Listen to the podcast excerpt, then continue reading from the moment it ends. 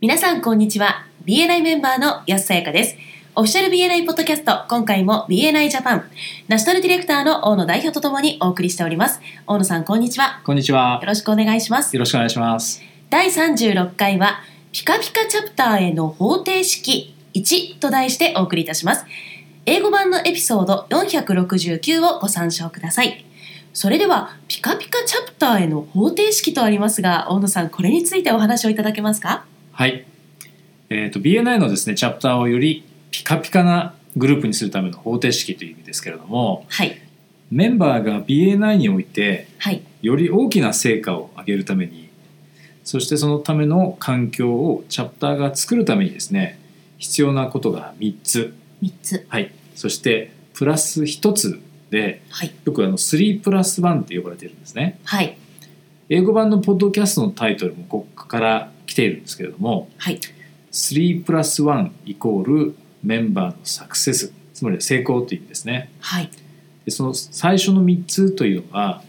まず1つ目がですね英語も合わせてお話しすると「Embrace Quality」これは質質を尊重するという意味ですね、はいそして2番目が「Grow Your Team」チームを育てるそして3つ目が「Seek Engagement」これは積極的に関わるということになりますはいそしてプラスワンとしてですね、シェアストーリー、ストーリーを共有するというのが加わります。はいこれで3プラスワンですね。はいで、今日はその1つ目のですね、この質を尊重する、エンブレスクオリティということについてお話をしていきたいと思います。はいで、この質というものがですね、最初に来ているのには、えー理由があります。で、まず、新しい人をチャプターに迎える際にですね、はいで厳選していくっていうことから始まりますよねそうですね前向きで協力的な態度これはよく BNI では、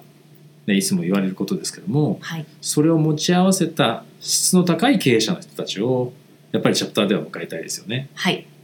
でそれと当然専門としている分野について本当に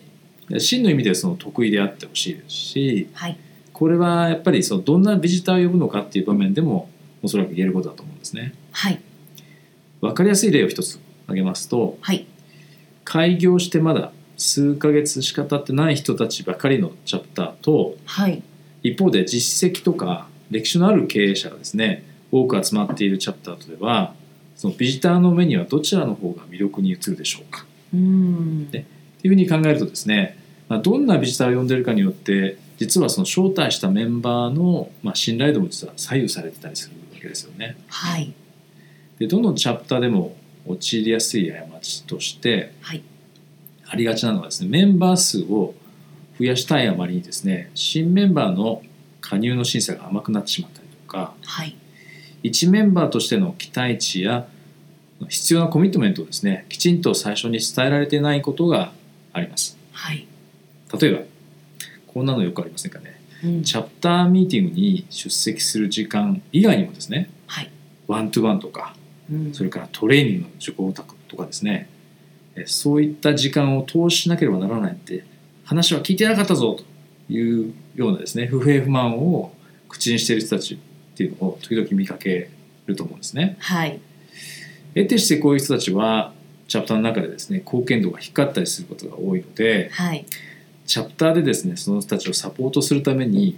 それは必要以上にですね、余計な時間をかけなくてはならなくなっちゃいます。はい一方で放置してしまったりするとやっぱり貢献度の高いメンバーのですねやる気を削いでしまうようなことになりかねないので、そうですねはい、これは大変なことになってしまうんですね。はいでチャプターの中でやっぱり形成される質の高い人間関係によってですねそのネットワーキングっていうことの成果がやっぱり左右されるんですね。はいでもしで自分が持っている、まあ、ネットワークですね人脈がまあ広い範囲にですね渡っているけれども極めてその浅いというか薄いものであったらはいおそらく期待するようなリファーラルっていうのは得られないと思うんですよね。はいつまりえリファーラルをもっと増やそうというのであれば自分のリファーラルパートナーとやっぱり深い信頼関係を築くことがあ重要なわけです。はいでそのためにやっぱり繰り返しのワントゥーワンの実践というのは欠かせないですよね。そうですねあともう一つリファーラルの質ということも忘れることはできないと思うんですけども、はいチャプター内で交わされるリファーラルの質が低いものになってしまえばメンバーがそのもうチャプターにですねとどまる意義も下がってしまいますのではい要はメンバーシップの価値を下げていってしまうということなんですねそのチャプターの。そうなりますね、はいで先日もあるチャプターのメンバーシップ委員会でそのリファーラルの質についてのですね問題がその議題に上がってましたはいでリファーラルの定義ですよねで解釈の違いからそのあるメンバーの方は自分が提供しているものは質の高いリファーラルだと、まあ、信じていらっしゃる一方ではい他のメンバーからはですねそれはリファーラルとは言えないんじゃないかっていう意見が出たりするっていうことがあったんですね。はいこれはどのチャプターでも起こりがちなんですけども、はいよくあのリファーラルと混同されるのはリードって言われるんですけども、まあ、ビジネスの足がかりとか手がかりですね、はにいついて問題になることがよくあります。うんでこういった問題を避けるためにはメンバーシップ委員会がですねリファーラルの質ですよねはいクオリティをその常にモニターして必要に応じてリファーラルの定義っていうものについてそのメンバーの間でえー差がないようにですねすり合わせの作業をしなくてはならないと思います。はいあと質の高い関わりをですね確実なものにするためにえーチャプターにおいてですねアカウンタビリティこれも BNI ではしょっちゅう出てきますよね、はいはい、説明責任というような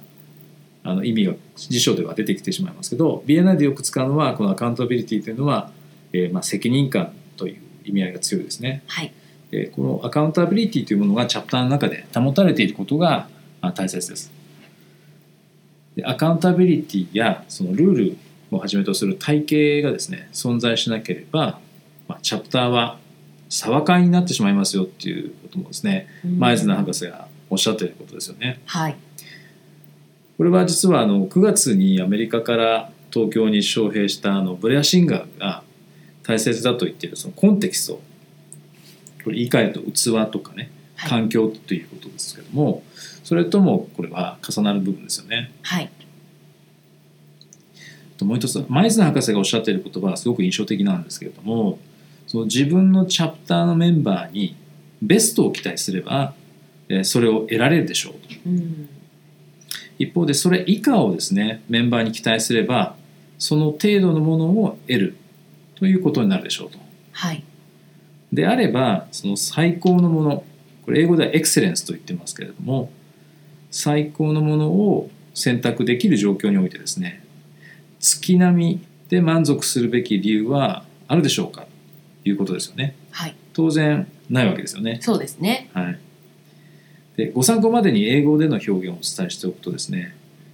Why accept mediocrity when excellence is an option というふうになりますうん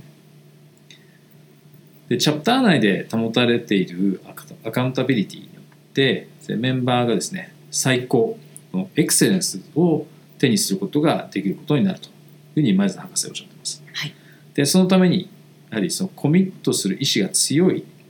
えー言い換えれば質の高いメンバーをやはりチャプター内に揃えたいと思われるはずだと思うんですね。そうですね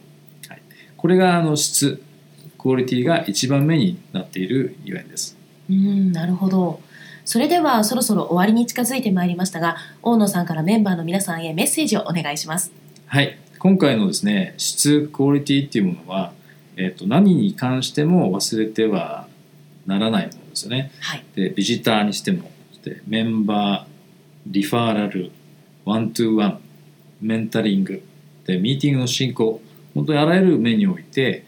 月並みではなくてエクセレンスつまりは最高を目指すことをぜひ忘れないでまあ活動をしていただければと思いますはいありがとうございましたありがとうございました今回も BNI ジャパンナショナルディレクターの大野代表と私 BNI メンバーの安さやかでお送りいたしました次回もオフィシャル BNI ポッドキャストでお会いしましょう See you next week!